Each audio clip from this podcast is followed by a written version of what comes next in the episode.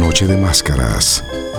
Quisiera salir de mi cuerpo, huir de este sol que me agobia y descubrir al otro que en mí habita, al fantasma del escenario, al que oculta mis palabras debajo de su lengua, el que me aniquila y toma posesión de mí, el que rasguña mi sombra con el ímpetu del que saborea una victoria.